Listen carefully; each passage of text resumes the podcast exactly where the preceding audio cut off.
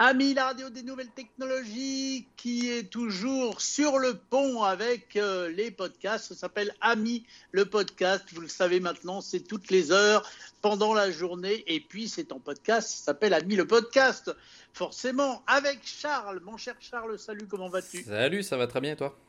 Eh bien, écoute, ça va très très bien. Et aujourd'hui, on va parler d'avions parce que euh, il y a assez peu de il y a eu une vente d'objets euh, d'A380, un A380 qui est parti à la retraite et il y a eu une vente aux enchères de, plein de choses, des sièges, des, le bar de l'avion, enfin tout ce qu'on peut trouver dans un A380, des bouts d'ailes, des bouts de tout ce que tu voudras.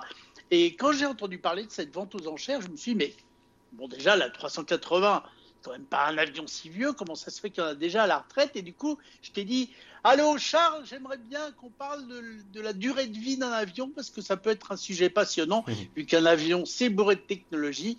Et comme tu es quelqu'un absolument parfait, tu as travaillé d'arrache-pied, j'en suis persuadé. et tu vas nous en dire un peu plus sur la durée de vie d'un avion et pourquoi finalement on se retrouve à vendre un, avion en pièces détachées. Que deviennent les avions? Bah effectivement, tu, bah, tu vois, je suis presque content, enfin je suis pas presque, je suis entièrement content que tu m'aies donné euh, cette tâche d'aller rechercher ce sujet parce qu'au final j'ai trouvé des choses fascinantes, très très intéressantes pour un passionné de l'aviation comme moi. Et alors, et du coup, c'est vrai qu'il y a euh, un peu une, réponse générale à la question combien de temps, euh, de, quelle est la durée de vie d'un avion commercial? La réponse générale, c'est environ 30 ans, mais en fait, on va voir que c'est beaucoup plus compliqué que ça. Et comme tu l'as dit, on va, on va explorer un peu euh, bah, tout ce qu'on peut faire avec un avion commercial après sa, durée de vie.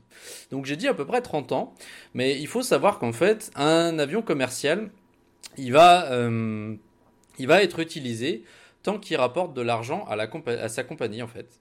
Et donc la décision d'une compagnie de décommissionner un avion, de le mettre au rebut, de ne, plus l'utiliser, ça va être uniquement et purement se par euh, un aspect commercial et un aspect en mode est-ce que cet argent va nous rapporter plus d'argent euh, pardon, je vais le refaire. Est-ce que cet avion va nous rapporter plus d'argent qu'il nous en coûte euh, Et donc, en fait, techniquement, il n'y a pas de date. Un avion peut durer aussi longtemps euh, qu'il est maintenu en condition de vol. Donc, maintenir en condition de vol, ça veut dire qu'un avion obtient son, un papier qui s'appelle un certificat de navigabilité. Et en fait, il faut savoir que euh, un avion, plus il est vieux, plus il va coûter d'argent à euh, la compagnie, parce qu'en fait, il y a des règles qui dictent la maintenance qu'il faut faire euh, sur les avions. Et bah, plus un avion est vieux, plus les pièces sont difficiles d'obtenir, donc plus elles sont chères, il faut faire de maintenance souvent, puisqu'il y a tout un tas de choses à vérifier, on va le voir plus tard. Et donc, en fait, les, les, compagnies, bah, notamment les grosses compagnies comme Air France, ils ont beaucoup tendance à utiliser les avions quand ils sont jeunes, c'est-à-dire quand ils coûtent peu d'argent pour, euh, bah, je sais pas, ils, vont, ils définissent euh, un coût pour 1000 heures de vol. Bah voilà, 1000 heures de vol pour un avion, ça va leur coûter tant de maintenance. Et bah, plus l'avion est jeune, plus ce coût par 1000 heures est faible. Et donc, des compagnies comme Air France, des grosses compagnies, ils vont euh, souvent acheter des avions neufs pour les avoir dans leurs jeunes années pour qu'ensuite les revendent sur le marché d'occasion. Et après, des compagnies euh, bah, comme EasyJet, comme Ryanair, des plus petites compagnies qui n'ont pas forcément euh, suffisamment pour acheter des avions neufs qui sont très chers, sortis d'usine, et eh ben, ils vont acheter des avions d'occasion et eux, ils vont les utiliser pendant une période où l'avion sera un peu plus vieux. Donc, ils sont OK pour euh, utiliser l'avion où les coûts de maintenance seront un peu plus élevés. Ils y gagnent quand même. ils y trouvent leur compte. il faut savoir que l'ancienneté d'un avion peut être comptée de deux manières deux ou trois manières. Il y a les heures de la cellule, donc ça, la cellule, c'est euh, le, le, le, fuselage de l'avion, en fait. C'est la, la, cellule, c'est la partie de l'avion. C'est ce qui ne se change jamais, j'imagine. Voilà, c'est ce qui ne se change jamais. C'est la, la, ce qui est pressurisé. C'est la partie de l'avion qui est, qui, est, qui est, pressurisée. Et il y a aussi les heures moteurs. Les moteurs, ça se change beaucoup plus facilement. Hein. On peut, euh, c'est un, avion qui a un problème moteur, il peut très vite euh, changer de moteur tant que c'est un modèle de moteur compatible avec la catégorie d'avion. Mais globalement, on va pour parler d'ancienneté d'un avion, on va plutôt parler en nombre de cycles. Et un cycle, c'est un décollage, une pressurisation et euh, un, retour à, une pression normale et un atterrissage. Une dépressurisation. Alors oui, enfin, il faut faire attention avec le terme de dépressurisation parce que généralement quand on parle de dépressurisation, on parle de quelque chose qui est, qui est pas volontaire. C'est-à-dire quand on, est en vol euh, et il y a un problème, il y a une fuite euh, quelque part dans un joint et l'avion perd, perd la pression, donc l'avion est obligé de descendre. Et d'ailleurs, quand on parle du nombre de cycles, donc ça, donc le nombre de cycles, comme je l'ai dit, un cycle, c'est un, décollage, un atterrissage, avec une pressurisation de la cabine euh, au milieu. Et eh ben en fait, c'est ça qui conditionne la durée de vie d'un avion. Bah, notamment, par exemple, un Boeing 747, il est certifié pour je crois que c'est euh, tac tac tac, c'est 35 000 cycles. Euh, donc, euh, donc voilà. Et ça, c'est, donc ça représente environ 150 000 heures de vol. Il faut savoir... Un cycle, c'est un vol en fait. Voilà, on va dire qu'un cycle, c'est un vol, mais tous les cycles ne se valent pas. On va le voir pourquoi. Parce que bah, d'ailleurs, les, les, les plus gros avions ont des durées de vie plus longues. Parce que par exemple, les gros avions, ils vont, euh, vont peut-être faire un cycle par jour. Parce que les gros avions, généralement, ils font des très très longs vols. Euh, par exemple, un, Paris, euh, un Paris-Tokyo ou un truc comme ça. Et eh ben ça, c'est un avion qui va faire ça une fois par jour. Admettons un gros avion comme un, un A300, un, Boeing 745 ou peu importe. Alors que les plus petits avions, comme les A320, qui vont être des avions régionaux, qui vont faire bah, un Paris-Toulouse ou un, un Paris-Rome, un truc comme ça, et eh ben, ils vont faire euh, plusieurs vols dans la journée. Donc ils vont avoir deux cycles ou trois cycles dans la journée. Donc en fait, les plus petits avions, ils ont des durées de vie inférieures aux gros avions qui ne font que, euh, qui, enfin par exemple un gros avion il va faire cycle dans la journée, un plus petit avion il va en faire euh, deux ou trois, il peut en faire jusqu'à deux ou trois. Et donc les, comme je l'ai dit, les, durées de vie des avions sont conditionnées en nombre de cycles. Donc un, plus petit avion va faire sur une même durée, va faire plus de, cycles que, qu'un gros avion donc il aura, puisqu'il est plus souvent utilisé, il aura une, durée de vie euh, moins, moins longue qu'un gros avion. Euh, et, donc en fait, il faut faire vraiment très très attention à ces cycles. Euh, au début, euh, alors, je vais pas dire au début parce que c'était quand même l'anecdote que je vais vous dire se passe en, dans les années 80. Donc je vais pas dire que c'est le début de l'aviation commerciale, c'est on va dire le, milieu. On, commence à avoir de plus en plus de, de standards de sécurité, mais, mais quand même, par exemple, tu vois, le, le, crash qu'il y a eu, enfin c'est pas vraiment un crash parce que l'avion a réussi à se poser sans sans, s'écraser. Euh, mais c'est un, avion, un Boeing 737, donc en 1988, un Boeing de la compagnie Aloha Airlines qui a subi une dépressurisation explosive en vol. Donc voilà, voilà pourquoi il faut faire attention avec le mot dépressurisation. Parce que en fait, euh, sa, cellule était fatiguée.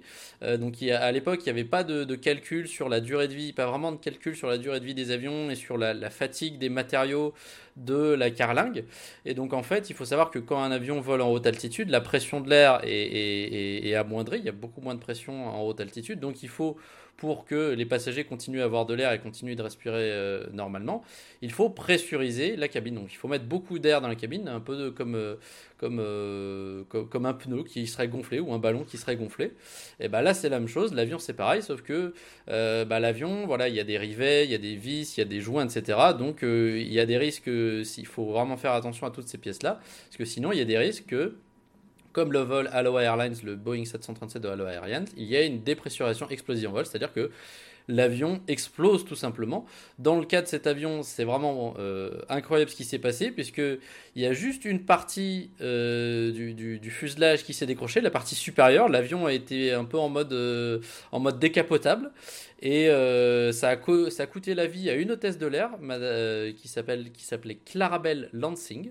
Il y a juste elle qui est morte, euh, parce qu'elle a été emportée au, moment de, la dépressurisation de l'avion. Donc l'avion était vraiment en mode décapotable. Il manquait toute la partie supérieure de l'avion, mais malgré ça, l'avion a réussi à se poser. Les images sont incroyables. Si vous cherchez sur internet Boeing 737 Aloha Airlines 1988 vous allez trouver euh, des, photos de l'incident où l'avion, au final, du coup, a, réussi à se, à se poser euh, à un aéroport sans, sans, se casser. Il manque juste la partie, une, partie, une grosse partie supérieure du fuselage. Donc les, les gens étaient totalement, euh, totalement à l'air. Et donc j'imagine qu'ils ont dû avoir la peur de leur vie. Ils étaient malgré tout bien, bien, bien ficelés à leur siège avec leur ceinture de, ceinture de sécurité. Mais voilà, ça c'est des accidents qui n'arriveraient plus aujourd'hui puisque les constructeurs et les, euh, les, autorités réglementaires de chaque pays imposent un, certain nombre de maintenances euh, des avions. Et, euh, et, donc justement, j'avais envie d'un peu de faire un petit segment sur les maintenances. et qu'est-ce qu'elles qu'est-ce qu'elle vérifient ces maintenances? Donc il y a globalement quatre types de maintenance. donc le type A, le type B, le type C, le type D. le, type A, c'est le type de maintenance qui est fait le plus souvent. Type D, c'est celle qui est faite le moins souvent, et B et C, bah, c'est entre les deux.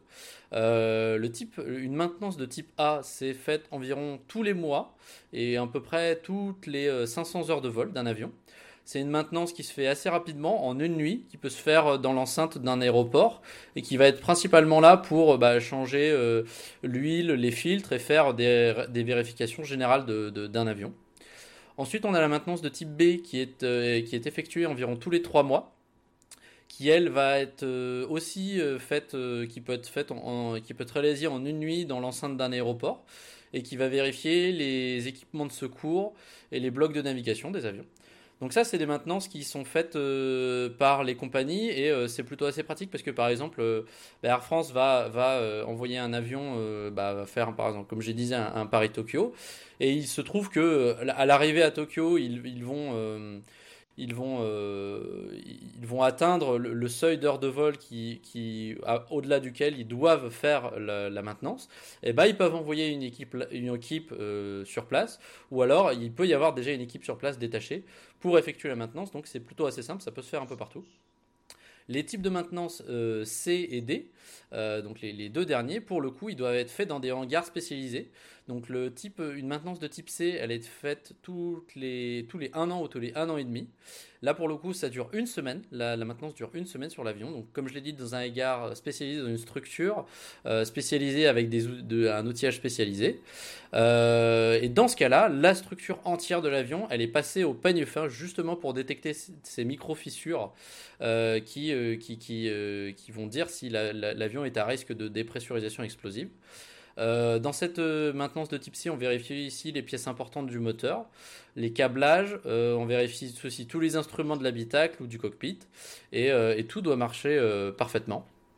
Et enfin, la maintenance de type D qui est faite, elle, tous les 4 à 5 ans et qui dure au minimum 2 semaines et parfois jusqu'à 2 ou 3 mois en fonction de l'avion qui est inspecté c'est la plus grosse maintenance. On dit souvent euh, que c'est la maintenance où l'avion est, démonté entièrement. On, détache toutes les pièces de l'avion comme un set de Lego euh, jusqu'à la, plus petite euh, vis, etc. On vérifie toutes les pièces et on les remonte toutes. et donc là, ce sont entre 10 000 et 15 000 tâches complexes précises et, rigoureusement réglementées qui sont effectuées sur l'appareil. L'appareil est donc, comme je l'ai dit, complètement désossé et on contrôle systématiquement tous les organes de l'appareil. Euh, et donc c'est une visite qui coûte plusieurs millions d'euros, donc c'est pour ça qu'elle est faite euh, bah, quand même pas tous les jours. Mais c'est ce qui permet de maintenir euh, un, avion en, état, en état de vol et qui permet d'avoir du coup donc, un cycle, une durée de vie hein, d'environ 30 ans. Donc euh, pour, donc euh, voilà pour le, petit, euh, le petit segment sur la, sur la maintenance. comme tu l'as dit, au bout de donc un avion, il va être tout, les, le cycle de vie d'un avion, c'est d'abord la création, donc les, des gens dans un bureau d'études qui dessinent l'avion, qui font etc. Ensuite, on a euh, l'étape de, de, fabrication, d'industrialisation, où euh, là, on, on, eh ben, euh, on, construit l'avion, on récupère les matériaux bruts, on le construit. Ensuite, il y a la durée de vie de l'avion, donc on l'a vu qui est environ de 30 ans et qui va être entièrement définie selon si l'avion génère ou non de l'argent pour, pour la compagnie. Et enfin, il y a euh, la, fin de vie ou le recyclage de l'avion. Et donc là, on a plein de, possibilités. Donc comme je l'ai dit, les, grosses compagnies comme Air France, eh ben, elles peuvent très bien revendre certains de leurs avions euh, euh, sur le marché d'occasion. Ça, se fait bien. un avion, il peut. Une des autres options d'un fin de vie d'un avion, c'est finir dans un musée. Voilà, bah, aujourd'hui, il y a pas mal de, par exemple, de Concorde qui sont dans des musées. C'est aussi possible de revendre des avions. Alors ça, ça fait partie du marché d'occasion, mais pour le coup, c'est pas des, pas pour des compagnies. Euh, tu peux très bien aussi, les compagnies peuvent revendre leurs avions à des privés, par exemple, bah voilà, des, des, des, des, des groupes de musique, des chanteurs, des rappeurs, des, je sais pas, des, gens qui ont beaucoup d'argent, ils récupèrent un avion, un ancien avion de ligne et ils le, ils le font comme avion personnel. Ce qui, ce qui peuvent aussi faire les, une autre option euh, pour le recyclage pour des avions pour les compagnies, c'est euh, garder les avions sous le coude et les utiliser pour des pièces de rechange si jamais ils ont d'autres avions du même type dans leur flotte.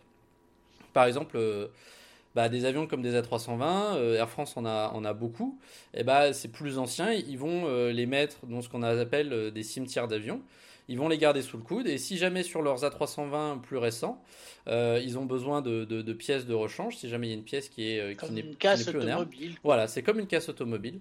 Et donc les cimetières d'avions, c'est un, un, un, sujet passionnant aussi. On en a quelques-uns, euh, on en a un petit en France, à Tarbes-Lourdes, mais vraiment le cimetière, cimetière d'avions de l'Europe, c'est à Teruel en Espagne. En fait, les, les cimetières d'avions, c'est que je c'est passionnant parce que il faut pas, faut pas qu'il soit choisi euh, au hasard. Généralement, il faut beaucoup de, beaucoup de place, donc euh, c'est bien un endroit où il y a, ce soit pas une forêt, pas, pas beaucoup d'habitations autour. Et idéalement, il faut que ce soit un endroit sec parce que tu n'as pas envie que l'avion il rouille en attendant, euh, etc. Si c'est un avion que tu veux garder pour des pièces, tu as, envie de le garder dans un, état, un bon état quand même. Oui, parce que je suppose qu'ils sont pas bâchés, ils sont à l'air libre. Ils peuvent, ils peuvent être bâchés, ils peuvent les l'un ou les autres. Euh, et tu peux bâcher euh, certaines choses. Par exemple, ça peut être bien de bâcher les, les, hum, les vitres qui peuvent, euh, qui, peuvent être, qui peuvent finir par être détériorées par le soleil. Ou tu peux bâcher, ouais, ça, dépend. En fait, il y a des entreprises, par exemple à Teruel en Espagne, qui est du coup dans un sorte de, de désert, à peu près au nord de l'Espagne. Il y a du coup une entreprise qui est spécialisée sur, euh, sur le, la, le, bah, ils gardent les avions. Les, les, Mais ils sont arrivés comment les avions? Ils ont une piste d'atterrissage sur leur cimetière? Ouais, ouais, il y a toujours une piste d'atterrissage et, euh, et l'entreprise là, elle est chargée de, bah, de garder les avions au chaud. Et d'ailleurs, il y a beaucoup, beaucoup de compagnies qui ont utilisé ce service pendant la crise du Covid parce qu'ils avaient tout simplement plus de place sur les, euh, sur les aéroports à droite à gauche, les vrais aéroports commerciaux, ils avaient plus de place. Et puis les aéroports commerciaux, ils chargent des prix, euh, faramineux pour garder les avions. Euh, du coup, il y a beaucoup de compagnies, notamment Air France et, Lufthansa, donc la compagnie française et la compagnie allemande, qui ont envoyé leurs avions à Teruel, où là-bas, bah, c'est des professionnels de garder les avions en bon état. Euh, euh, et selon euh, le prix que Air France met, bah, tu as un certain nombre de services avec de la couverture de, de, de, hublot, de la couverture de carlingue, etc. C'est vraiment en fonction de ce que tu payes. donc voilà, au niveau des cimetières d'avions, on a ceux-là, ces principaux-là en Europe. mais les plus grands, ça reste donc le plus grand du monde, c'est sur la base aérienne de Davis Mountain en Arizona, donc un, voilà, qui a un, climat très, très sec, pas, pas, vraiment, pas beaucoup d'humidité. Le plus grand, donc je l'ai dit, alors c'est que des appareils militaires, mais il y a 4000 appareils, donc voilà, le plus gros cimetière ah euh, euh, d'avions du monde. Donc c'est un peu la, la mecque de tous les fans d'aviation. C'est vraiment euh, quelque chose d'incroyable à voir, des, avions posés sur le sol comme ça, bien alignés sur des kilomètres, euh, qui ça, s'étend sur des kilomètres. Vraiment tout type d'avions, euh, même des hélicoptères, des avions de chasse, des avions de transport, vraiment tout. Et donc eux, ils les gardent bah, principalement pour des pièces pour leurs avions qu'ils utilisent encore. Et le deuxième plus grand, je crois, c'est euh, là pour le coup aussi aux États-Unis, dans le désert de Mojave, et qui lui abrite environ 1000 appareils, mais pour le coup des appareils commerciaux. Euh, donc voilà, ça c'est une des options de, fin de vie d'un avion, donc euh, le garder sous le coude pour avoir des pièces. Euh, on peut aussi recycler des avions. Bah alors comme tu l'as dit, c'est ça que tu parlais au début, c'est-à-dire qu'on peut utiliser, on peut mettre aux enchères des, pièces d'avion. On peut aussi utiliser les, cellules des avions pour faire des bâtiments, ça se fait bien ça. Il y a pas mal de, il y a quelques dans le monde, il y a des des, gens qui utilisent des carlingues d'avion pour faire des hôtels. Euh, il y avait des projets au Mexique de faire une bibliothèque avec euh, des, plusieurs dizaines de carlingues d'avions qui allaient être décommissionnés euh, d'une compagnie aérienne américaine. Pardon. On peut en faire aussi de l'art. Il y a pas mal de, sociétés qui, qui s'occupent de récupérer des pièces d'avion, de par exemple des, des, des, des, des, pales ou des choses comme ça, de les polir un peu et puis les vendre euh, en tant que, en tant que œuvre d'art ou en tant que, que meuble, tout simplement. Les, euh, pareil, les, les, les, sortes de petits. Euh, les petits wagons galeries que, les, que les, les, les, hôtesses de l'air utilisent pour vous apporter votre, votre jus de tomate, ça aussi, ça se vend bien en, en meuble pour la maison. Euh, et puis voilà, pour donc c'est vraiment euh, la limite, c'est l'imagination. Il y a notamment, euh, par exemple, sur les larges du côte, de la côte du Barin, il y a une carcasse de Boeing 747 qui est utilisée, qui a été plongée dans l'eau et qui est utilisée comme un centre de plongée pour et aussi c'est un récif artificiel. Donc voilà, c'est vraiment, c'est vraiment, ça peut être utilisé pour plein d'autres choses. Aujourd'hui, il y a une association qui est l'AFRA, c'est la Aircraft Fleet Recycling Association, donc l'association de recyclage de flotte d'aéronefs. Euh, donc c'est une association qui œuvre pour euh, recycler de plus en plus les avions et leur donner de plus en plus euh, une seconde vie. Aujourd'hui, elle estime cette association, elle estime que environ 70% des pièces des avions sont recyclables et, donc ils œuvrent pour faire en sorte d'augmenter ce pourcentage progressivement jusqu'à 90%. Donc voilà, on, a avec un peu tout ça, on a fait le, tour des infos qu'il y a sur, sur le cycle de vie des avions. J'espère que j'ai pu répondre à ta question, cher Guillaume. Et puis, euh, eh bien, écoute, tu as complètement répondu à ma question. Et si je veux m'acheter un avion pour le mettre dans mon jardin, même si je sais qu'il ne volera plus jamais, je pense que ça va me coûter un peu cher quand même. Alors effectivement, ça risque de te coûter déjà, un peu cher. Un grand jardin. Déjà, parce que voilà, c'est ce que j'allais dire, parce que déjà il te faut un grand jardin, oui. ouais, et puis il faut qu'on m'amène l'avion aussi. Il faut l'amener l'avion, et puis après il va falloir aussi euh, bah, le nettoyer de temps en temps, faire attention qu'il n'y ait pas d'humidité dedans, qu'il n'y ait pas d'oiseaux qui fassent leur nid dedans, les insectes, etc. À maintenir, ça va aussi te coûter de l'argent, je pense. Bon, bah écoute, je vais éviter l'avion, alors tant pis, je chercherai une autre idée. Hein. Je vais m'acheter une roulotte. ça sera moins cher. Merci beaucoup, Charles. A mis le podcast, ne l'oubliez pas, c'est donc en podcast. Abonnez-vous, abonnez-vous. Dites-le à vos amis, parlez-en autour de vous. Et puis sinon, écoutez-le sur Ami, la radio des nouvelles technologies à Paris, à Poitiers, à La Rochelle, à Monaco, sur le DAB. Vous le savez, le DAB, c'est un peu comme la TNT pour le monde de la radio. C'est la radio du futur et on y est et on est heureux. Il y a aussi le 01 76 21 18 10 si vous voulez nous laisser des commentaires audio, nous faire un petit coucou, nous proposer des sujets ou des envies ou nous faire des critiques aussi, ça peut tout à fait être constructif, n'hésitez pas. Et quant à Charles, nous n'allons pas te recycler car on va te garder et on te retrouve euh, très bientôt sur Ami. Bye bye. Bye bye.